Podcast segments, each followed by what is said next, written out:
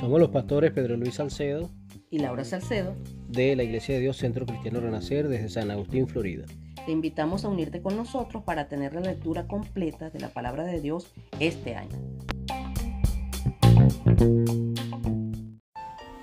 Capítulo 19 de Génesis cuenta la destrucción de Sodoma y Gomorra, que llegaron los dos ángeles enviados por Dios y Lot los recibió.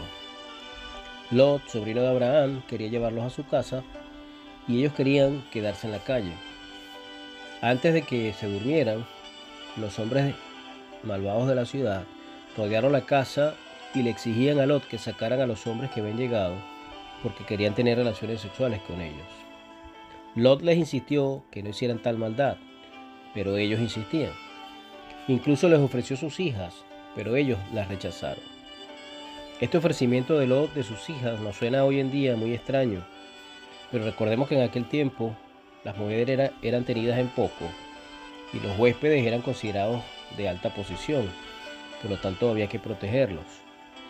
Como la turba insistía, los ángeles los dejaron ciegos y le dijeron a Lot que se preparara para salir con su familia porque las ciudades iban a ser destruidas por fuego. Los yernos no quisieron ir, así que Lot tomó a su esposa y a sus dos hijas y los ángeles los pusieron afuera de la ciudad. Los ángeles le dieron instrucciones precisas.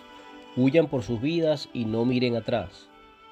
Lot les pidió que lo dejaran llegar a un pueblo cercano, Soar, y luego Dios hizo llover azufre y fuego sobre Sodoma y Gomorra, y destruyó a aquellas ciudades.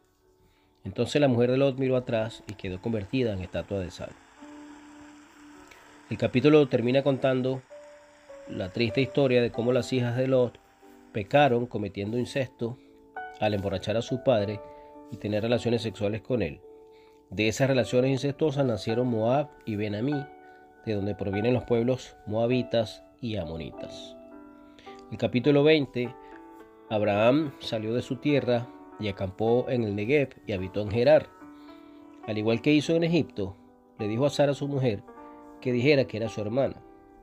Y Abimelech, rey de Gerar, mandó a buscar a Sara para hacerla su mujer. Pero antes que Abimelech estuviera con ella, Dios le habló en sueños y le dijo que no la tocara, porque era la esposa de Abraham. Abimelech advirtió a sus criados y le dijo lo que Dios le había dicho. Luego llamó a Abraham y le reclamó.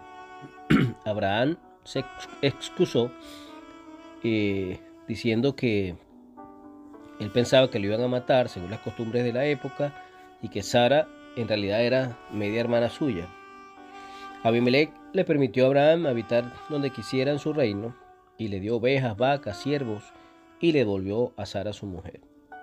Abraham oró para, por Abimelech y Dios sanó a Abimelech, a su mujer y a sus siervas para que tuvieran hijos, porque Dios había cerrado la matriz de ellas a causa de Sara.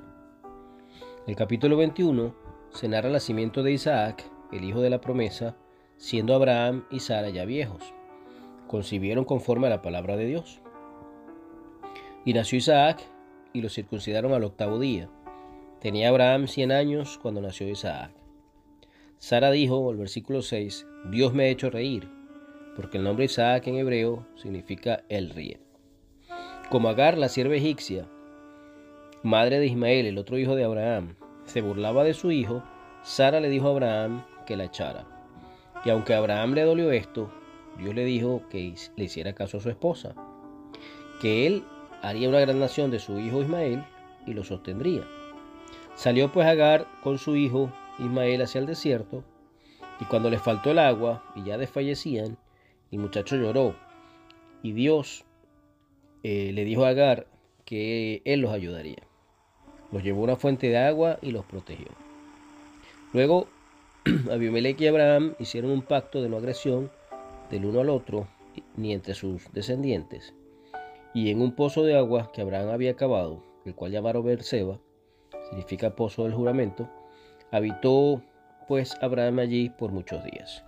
Dios les bendiga, le habló su pastor Pedro Luis Salcedo, Centro Cristiano Renacer desde San Agustín, Florida.